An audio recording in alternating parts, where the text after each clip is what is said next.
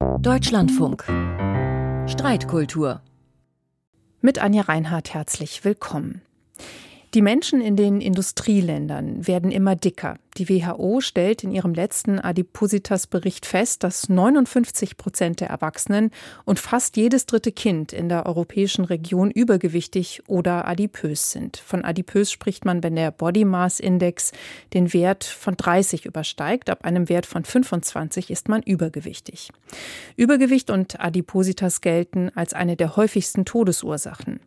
Demgegenüber steht die Body Positivity Bewegung, die sich bewusst gegen überzogene Schlangen Schlankheitsideale richtet und dafür plädiert, dicke Menschen nicht zu stigmatisieren, nicht als willensschwach oder faul oder aus ästhetischen Gründen auszugrenzen. In der Werbung sind Dicke deutlich häufiger zu sehen als noch vor ein paar Jahren und Influencerinnen setzen sich auf Instagram oder TikTok für ein Ende des Fettshaming ein. Ist dick das neue Normal? So lautet die Frage in dieser Streitkultur. Dazu einige Stimmen es ändert total viel, wenn wir auf einmal in der Werbung Körper sehen, die vielleicht so ähnlich sind wie der eigene Körper. Und ich würde mir auch einfach eine dicke Disney-Prinzessin wünschen oder eine Normalität, was einfach Körper angeht. Wir leben ja schon in einer übergewichtigen Gesellschaft.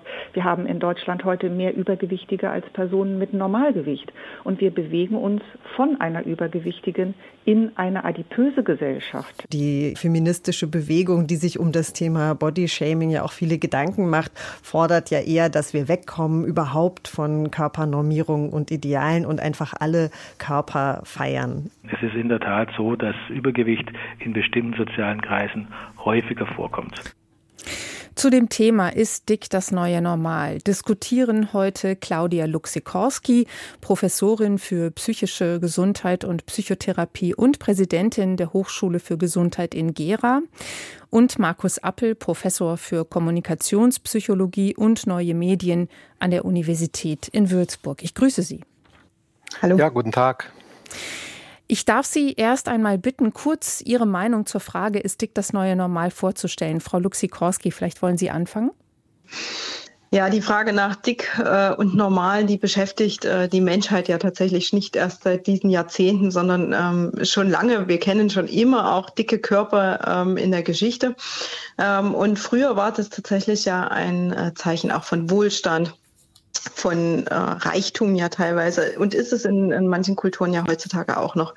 Jetzt haben wir in Deutschland und in den westlich äh, entwickelten Ländern den Umstand, dass mehr als die Hälfte der Deutschen ja wirklich auch übergewichtig ist. Und rein formal muss man ja schon sagen, ja, das ist ein gewisser Normzustand, den wir da erreicht haben. Äh, gleichsam äh, sehen wir eine Bevorzugung von dünnen Körpern ähm, in der Gesellschaft, wo das Normale das, was jetzt einfach der Standard Dinge ist, so wie unsere Bevölkerung aussieht, eben nicht das Normale sein kann. Und aus diesem Diskurs ergeben sich viele der Probleme, über die wir heute sicherlich auch sprechen werden. Herr Appel, vielleicht auch noch ein kurzes Statement von Ihnen. Ähm, Menschen unterscheiden sich. Manche Menschen sind etwas kleiner, manche haben Sommersprossen, lockiges Haar, manche sind sehr dünn, manche haben eine größere Körperfülle in Medien, das ist mein Hauptthema, von Fernsehen und Zeitschriften bis Social Media wurde diese Vielfalt in der Vergangenheit nicht ausreichend abgebildet, bezogen auf Körperbilder. Es waren und sind fast ausschließlich junge, sehr dünne und muskulöse Körper prominent vertreten. Theorien und viele Studien können belegen, dass die massive Darstellung sehr dünner und muskulöser Körper dazu führt, dass nur diese als normal und gut angesehen werden. Und dann kommt es bei Menschen zu sozialen Vergleichen. Die wenigsten Menschen entsprechen diesen idealisierten Körperbildern. Daher führen die Vergleiche zu einem negativen Selbstkonzept. Und Ziel der Body Positivity Bewegung ist es, die Vielfalt menschlicher Körper sichtbar zu machen und vielfältige Körper positiv zu belegen Studien, auch unsere, zeigen, dass die Sichtbarmachung der Vielfalt menschlicher Körper wünschenswerte Effekte hat, hin zu weniger restriktiven Körpernormen und einem besseren Körperselbstkonzept. Und äh, wenn es um die Auswirkungen von digitalen Medien im 21. Jahrhundert geht, dann gehört Body Positivity, finden wir, zu den ermutigenden und unterstützenswerten Phänomenen. Zu den sozialen Medien kommen wir sicherlich noch äh, später. Aber Herr Appel, ich würde gerne einmal da anknüpfen äh, bei dem, was Sie gerade gesagt haben. Also äh, Sie sagen ja, Body Positivity hat die Kraft, das Konzept von idealen Körpern zu verändern. Ich würde da gerne noch mal fragen, gab es in der Geschichte nicht immer ein Ideal, an dem sich letztlich die ganze Gesellschaft orientiert hat? Das ist ja kein neues Phänomen und ist das so leicht veränderbar? Also es gibt ja immer so etwas wie einen Normwert. Ich denke, ähm, der Normwert, der hat so einen, äh, so einen gewissen Wert im Mittel, also das kann dicker oder dünner sein, aber es gibt auch eine Breite, hm, das interessiert uns vor allem auch in der Forschung, also wie starr ist man sozusagen in diesem Körperbild, also was gilt noch als okay und was ist erstrebenswert, wie groß ist die Breite in diesen Körperbildern und ähm, da habe ich das Gefühl, dass ähm, seit dem Zweiten Weltkrieg da eine relativ geringe Breite auch war dessen, was man als normal, schön und gut empfindet. Frau Luxikorski, Sie sprechen ja, beziehungsweise die Deutsche Adipositas-Gesellschaft spricht von Body Neutrality, also äh, neutrale Körper, um das jetzt mal äh, etwas flapsig mhm. ähm, eins zu eins zu übersetzen. Ich, ehrlich gesagt, ich höre da schon auch irgendwie eine Bewertung raus. Dick ist nicht positiv. Nee, gar nicht. Ich glaube, ähm, die Deutsche Adipositas-Gesellschaft ist halt äh, ein Stück weit in diesem Dilemmata zwischen, tja, was soll ich sagen, einem, einem gewissen Alarmismus, wo man sagen muss, Mensch, ähm, starkes Übergewicht, Sie haben es im Einspieler ja auch nochmal gesagt, ist etwas, was gesundheitlich relevant ist. Was ich sage nicht, dass es vermeidbar ist, aber es ist etwas, um das man sich gegebenenfalls im Sinne der Gesundheit kümmern muss. Und da geht es gar nicht um Ästhetik so sehr und das reine Gewicht, sondern eher um Funktion, um Wohlbefinden, Lebensqualität ähm, mit der Idee, spätere Erkrankungen auch zu verhindern. Das heißt, das Thema Body Positivity wird unter medizinischen KollegInnen dann doch auch kritisch bewertet, ja, weil man sagen muss, wozu führt es denn? Signalisieren wir damit, Gewicht ist egal, was das Thema Gesundheit angeht? Das stimmt nicht, ja, das muss man einfach so festhalten. Oder ähm, versucht man quasi über so eine gewisse Neutralität äh, zu sagen, dein Körper ist so, wie er ist. Der Kollege äh, hat es gerade gesagt, es gibt dicke, es gibt dünne, es gibt große, es gibt kleine. Es gibt halt nur den einen Körper, den wir haben, der ist zu großen Teilen genetisch vorbestimmt und mit dem leben und arbeiten wir jetzt einfach mal, ohne auf die Ästhetik so sehr zu schauen. Das heißt, diese Idee von Körperneutralität sagt, weg von ästhetischem Aussehen des Körpers hin zu was kann denn dein Körper Tolles? Und jeder Körper kann irgendwas Tolles und was äh, trägt was dazu dabei, dass wir uns wohl fühlen. Und dann stellt sich die Frage doch auch der medizinischen Notwendigkeit, wenn nämlich Dinge am Körper so sind, dass wir uns nicht mehr wohlfühlen, dann sollten wir was tun. Das tun wir in allen anderen medizinischen Bereichen auch oder auch im ästhetischen Bereich. Ja? Wenn die mhm. Haare zu lang sind, ich fühle mich damit nicht mehr wohl, dann schneide ich sie ab. Da, da hinzukommen, zu überlegen, was, was braucht es denn für mich, dieser Körper, um gut durchs Leben zu kommen.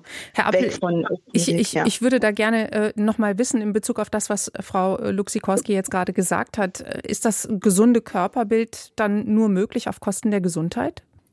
Ich glaube, das Gegenteil ist der Fall. Das geht Hand in Hand meines Erachtens.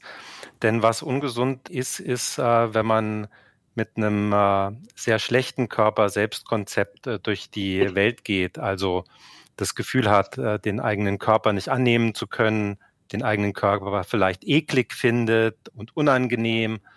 Das ist also sehr ungesund, auch im Hinblick darauf, dass Leute, die so ein schlechtes Körper-Selbstkonzept haben, dass die sich auch nicht zutrauen, etwas für ihren Körper zu tun, weil das ist ein Bereich, den sie komplett vermeiden möchten und der sehr aversiv ist. Also genau diese Möglichkeit wird den Leuten unwahrscheinlich gemacht, wenn sie eben diese starken äh, Vorbilder sehen so dass ich äh, der Kollegin eigentlich zustimmen äh, möchte. Es geht einerseits um so ein Weg von diesen Körperbildern, aber eben auch um ein Anerkennen dessen, dass es eben unterschiedliche Körper gibt und dass Menschen auch mit unterschiedlichen Körpern genetisch ausgestattet sind. Ja, aber das eine ist ja das Anerkennen und eben auch das äh, Nicht-Stigmatisieren von dicken Körpern. Aber das, die andere Seite ist ja eben die Gesundheit. Und ähm, das ist, glaube ich, in vielen wissenschaftlichen Studien einfach belegt, dass ab einem gewissen Gewicht das Gesundheitsrisiko oder das Risiko zu erkranken deutlich höher ist. Also ich möchte das gerne noch verstehen, wie das übereingeht. Absolut. Ähm, ab einem gewissen Maß oder das, da bin ich kein Experte, das sagt die Medizin. Die Medizin sagt, dass das äh, ungesund ist, dass es gesundheitsgefährdend ist. Das muss man erstmal anerkennen. Aber der Weg hin zu einem gesünderen Umgang mit dem eigenen Körper und auch vielleicht geringerem Gewicht äh, dann letztlich, der Weg dahin führt über ein neutrales, vielleicht positiv gefärbtes äh, Bild oder Blick auf den eigenen Körper. Frau Luxikorski, der Vorwurf vieler Influencerinnen ist ja, dass der BMI nicht wissenschaftlich sei. Wie äh, sieht das aus Ihrer Perspektive aus? Also grundsätzlich ist der schon wissenschaftlich, er ist halt im Zweifelsfall nicht einzelfallrelevant. Also da kann man sicherlich zustimmen. Das große Beispiel ist ja immer Arnold Schwarzenegger, der zu Bodybuilder-Zeiten wahrscheinlich einen BMI weit über der 30 hatte, aber natürlich fern von adipös, weil eben die Muskelmasse doch schwerer ist als Fettmasse und deswegen auch höhere BMIs entstehen können. Das vielleicht so zur Einordnung. Ähm, die Frage danach ist tatsächlich eine, die uns auch medizinisch deutlich mehr beschäftigen sollte, nämlich ähm, die Frage nach dem individuellen Risiko. Risiko eines Menschen. Da gibt es den Zustand, dass ähm, Menschen auch mit hohem BMI äh, metabolisch grundsätzlich erstmal gesund sein können. Die neuere Forschung zeigt, dass es wahrscheinlich eher ein Übergangsstadium ist. Also, dass dieses hohe Körpergewicht bleibt, ist und bleibt ein Risikofaktor. Und die Wahrscheinlichkeit, dass man dann doch auch als gesunder Dicker irgendwann an etwas erkrankt ist, ist halt höher, als wenn man ein Normalgewicht aufweisen würde. So ist es halt. Nichtsdestotrotz mh, hm, ist das, was ich mit Body Neutrality auch schon versucht habe zu skizzieren, einfach extrem wichtig zu schauen, was will denn jemand eigentlich erreichen, auch medizinisch erreichen. Ähm, also geht es darum, und das ist dann die individuelle Analyse fern des BMIs, geht es darum, den Blutdruck zu senken, sich den Blutdruck genau zu anzuschauen, Blutfettwerte äh, zum Beispiel zu bestimmen, also Marker zu finden, die fern des BMIs über Wohlbefinden und auch Gesundheit äh, bescheiden. Und wenn es das gelingt, ähm, mehr individuelle Diagnostik anzubieten, genauer hinzuschauen, was Patientinnen eigentlich erreichen wollen, dann gelingt eigentlich auch dieser Wechsel von wir starren auf die Zahl, die auf der Waage steht, hinzu, wir gucken uns an, wie sich jemand fühlt, wie jemand mit seinem Gewicht lebt, leben kann, leben will, weil es eben nicht darum geht, den ästhetisch normierten Körper zu generieren und zu therapieren, sondern zu schauen, dass jemand, egal mit welchem Gewicht, möglichst gesund durchs Leben gehen kann. Ich hätte ehrlich gesagt für diese Sendung auch gerne eine Influencerin mhm. oder einen Influencer gehabt, der wirklich auch aus eigener ähm, Betroffenheit in Anführungszeichen hier was dazu sagt. Das war nicht möglich. Da wollte niemand sprechen. Können Sie sich das erklären? Ja, ich glaube, ähm, als Betroffener, als Betroffene zu sprechen, ist nochmal äh, eine andere Sichtweise als in so einem Expertengespräch, will ich es mal sagen, so die Feinheiten der Thematik auszuloten. Ich glaube das tatsächlich auch, dass es tatsächlich nicht einfach ist, ne, gerade wieder mit Experten dann auch in Diskurs zu gehen und dabei seiner Meinung zu bleiben, die halt, wie soll ich sagen, also die, die meisten Menschen werden ja sagen, um Gottes Willen, na klar musst du dich um, um deine Gesundheit kümmern. wenn man mit Menschen und Vertreterinnen dieser Body Positivity Bewegung spricht, finde ich es ganz erstaunlich, weil man eigentlich gar nicht so weit auseinander ist. Aber die offensichtlichen Unterschiede immer so dominieren und dann irgendwie auch so einen Diskurs, glaube ich, echt oft im Keim ersticken. Also ähm, Kollegen von der Gesellschaft gegen Gewichtsdiskriminierung ähm, sagen ja auch, lasst uns halt in Ruhe und lasst uns selber über Behandlungsnotwendigkeiten bescheiden. Und ich glaube, dem ist ja gar nichts hinzuzufügen. Ja, natürlich hat jeder Mensch ob er nun Krebs erkrankt ist oder Adipositas hat oder was auch immer, die Möglichkeit, über Behandlungsoptionen zu bescheiden und zu sagen, ja, ich möchte behandelt werden oder nein, ich fühle mich so wohl oder ich lebe mit der Erkrankung halt so, wie sie ist und ich möchte das nicht. Und ich glaube, Menschen, die betroffen sind, sind schon dem Druck immer ausgesetzt mit, du musst doch aber was machen, du musst dich doch jetzt aber behandeln lassen und werden falsch verstanden in dem Moment, wo sie sagen, nee, ich möchte jetzt aber gerade nicht, das äh, ruft in der Allgemeinbevölkerung und auch im medizinischen Personal richtig Aggressionen hervor, ja, zu sagen, wie kannst du dich denn so zufrieden geben? Das kann doch nicht dein Ernst sein. Wir mischen uns beim Thema Adipositas sehr viel mehr in dieses Gesundheitsverhalten der Menschen ein, als dass wir das bei anderen Erkrankungen machen. Okay, das ist nachvollziehbar, dass niemand das möchte. Auf der anderen Seite kann man natürlich auch so argumentieren, dass äh, das für die ganze Gesellschaft natürlich eine Belastung ist, wenn es auch immer mehr adipöse Menschen gibt. Also äh, im Zeitraum von 2012 bis 2022, das äh, wurde kürzlich publik, ist der Anstieg um 30 Prozent binnen zehn Jahren geschrieben bei extrem äh, übergewichtigen mhm. Menschen. Äh, das ist ja durchaus auch eine wirtschaftliche Belastung für eine Gesellschaft. Herr Appel, die Frage geht nochmal an Sie. Ist das dann sinnvoll, sozusagen die Körperbilder so zu akzeptieren? Ja, ich glaube, wir sind äh, ganz, ganz, ganz weit weg äh, davon, dass äh, dicke und adipöse Körper ein Ideal darstellen würden. Ich glaube, ähm, eher ist es so, dass auf dem, auf dem anderen Ende des Spektrums äh, magersüchtige oder, oder Körper, die, äh, die an dem ganz unteren magersüchtigen Spektrum des BMI sind, die wurden in den letzten Jahrzehnten, muss man sagen, werden immer noch als ideal dargestellt. Das heißt, ich sehe ähm, nicht äh, das Problem darin, dass wir äh, als Gesellschaft äh, Fettleibigkeit propagieren würden als einen anzustrebenden Idealzustand. Ich glaube, da kann ich nur zustimmen. Und das Problem entsteht doch, ich finde, das Hauptproblem entsteht doch aus dem Umstand heraus, dass wir gar keine Therapiemöglichkeit gut anbieten können was können wir denn machen? Also wir können jetzt sagen, Mensch, ja, also selbst wenn wir die Haltung entwickeln würden, Mensch, die, die Belastung ist so groß und wir müssten doch und die müssten sich doch therapieren lassen. Ähm, ja, wie denn? Also wir haben ja den Umstand, dass das deutsche ähm, Versicherungssystem momentan keine medikamentöse Therapie bezahlt, äh, keine konventionelle und konservative Therapie äh, vollumfänglich bezahlt wird, also Ernährungsumstellung und Bewegungsänderungen ähm, und nur die chirurgische Maßnahme eigentlich diejenige ist, die finanziert wird, aber auch da ohne Nach- und ohne Vorsorge. Ähm, und von daher finde ich, also bevor wir überhaupt drüber reden, zu sagen, Mensch, jetzt müsst ihr ja eigentlich was machen, braucht es ja ordentliche Prävention und auch Therapieangebote. Vorher brauchen wir überhaupt gar nicht weiter reden über wie ist denn Risikomanagement und Belastung für, für die Volkswirtschaft? Brauchen wir möglicherweise auch andere Bildungsangebote? Ich habe mal eine Reportage in einer Adipositas-Klinik gemacht. Das war eine Klinik für Jugendliche und äh, da wussten 14-, 15-Jährige teilweise nicht, was eine Zucchini ist. Also ist es auch ein Bildungsproblem?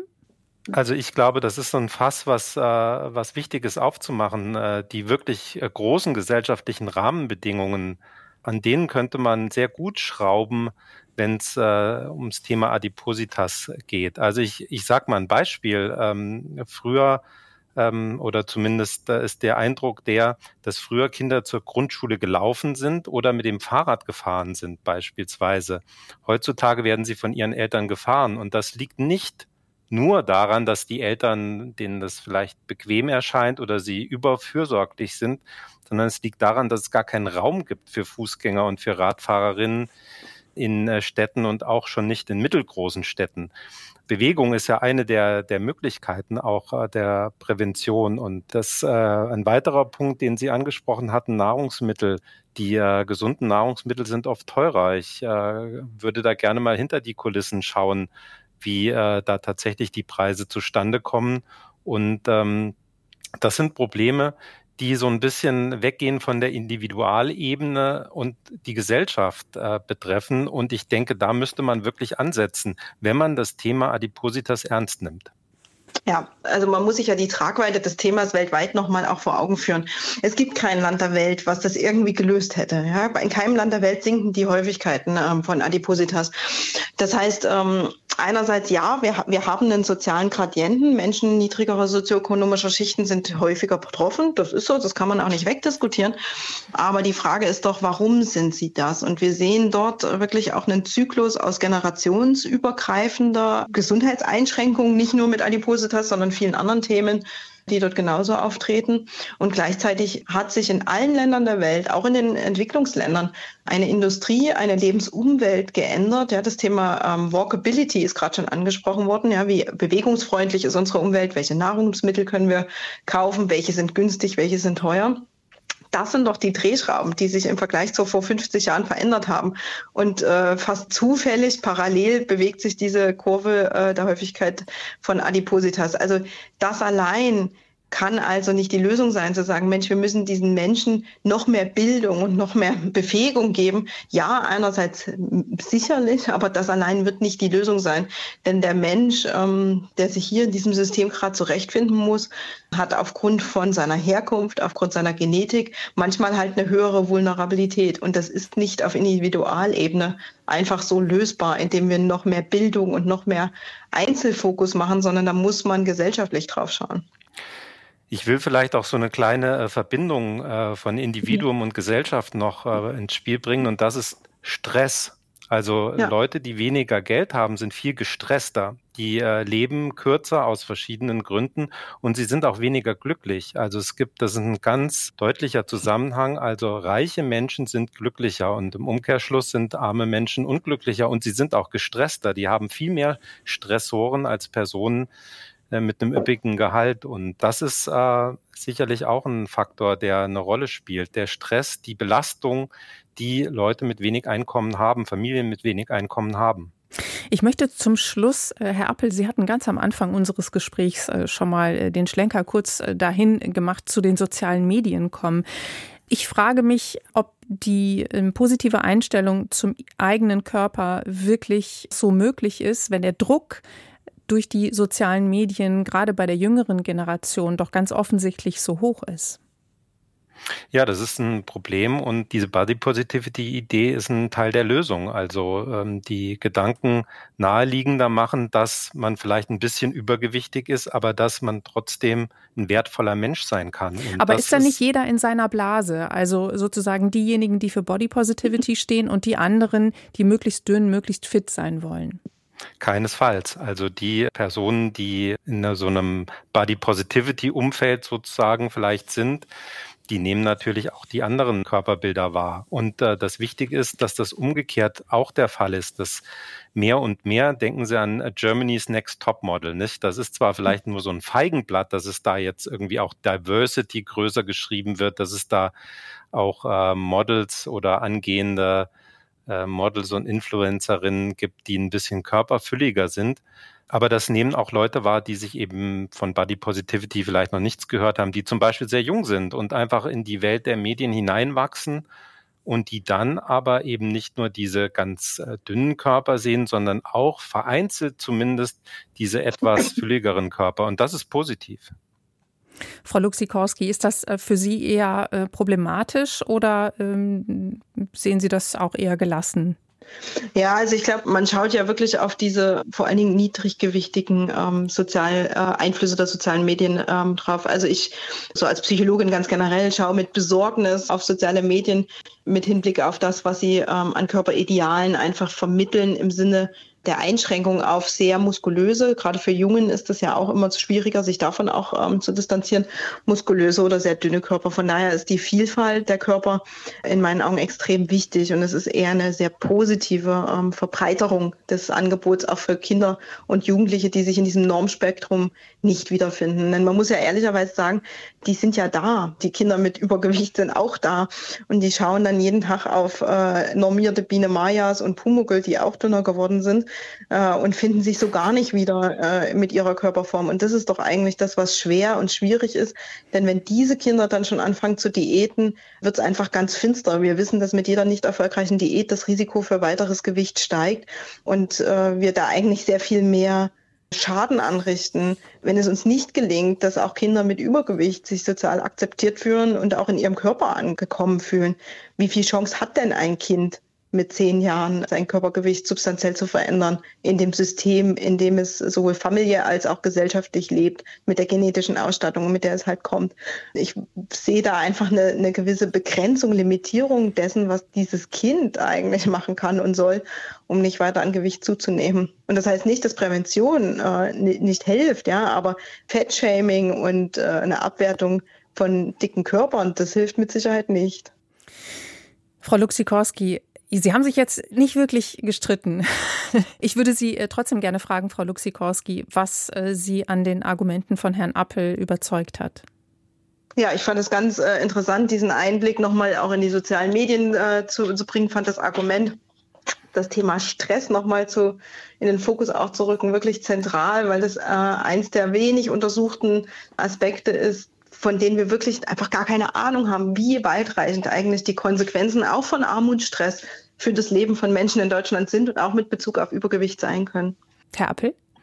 Ich kann die Argumente ähm, sehr gut nachvollziehen. Ich kann auch nachvollziehen, dass Medizinerinnen und Mediziner oder Gesundheitspsychologinnen, Gesundheitspsychologen im Blick haben, dass Übergewicht äh, kein erstrebenswertes Ziel ist, aber wir sind weit davon entfernt, dass unsere Gesellschaft in diese Richtung sich entwickelt. In dieser Streitkultur diskutierten Claudia Luxikorski, sie ist Professorin für psychische Gesundheit und Psychotherapie und Präsidentin der Hochschule für Gesundheit in Gera und Markus Appel, Professor für Kommunikationspsychologie und neue Medien an der Universität in Würzburg. Im Programm geht es jetzt weiter mit der Sendung Kultur heute. Ich bin Anja Reinhardt und danke fürs Zuhören.